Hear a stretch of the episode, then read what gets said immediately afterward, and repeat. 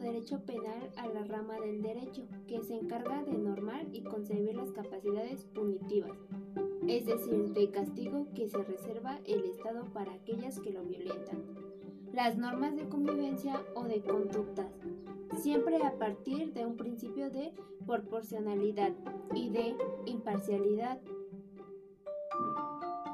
El derecho penal comprende la creación y el estudio de penales, aquellas que contemplan justamente lo que es y lo que no es un delito, así como el acompañamiento y orientación de las decisiones judiciales en la materia. Pero no solo eso, sino que también de los mecanismos con los que la sociedad se protege a sí misma y la filosofía que existe detrás del castigo y la reclusión.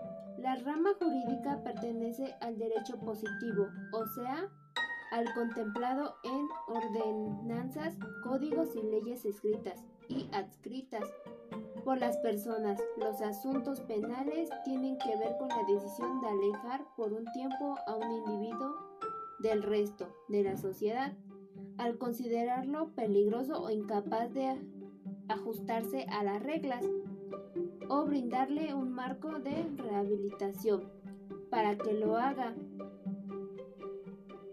La única fuente posible del derecho penal es la ley misma, contemplada en los códigos penales y leyes penales en vigencia, ya que ni la costumbre ni la naturaleza define lo que es punible o no, solo las leyes de los seres humanos.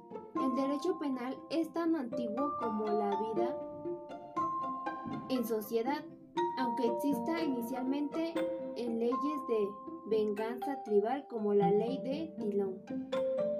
Gracias al derecho romano surgen en Europa como instituto jurídico a pesar de que luego fue reemplazado por voluntad inquisitorial de la Iglesia Católica y surgió en edad moderna con las reyes de la República.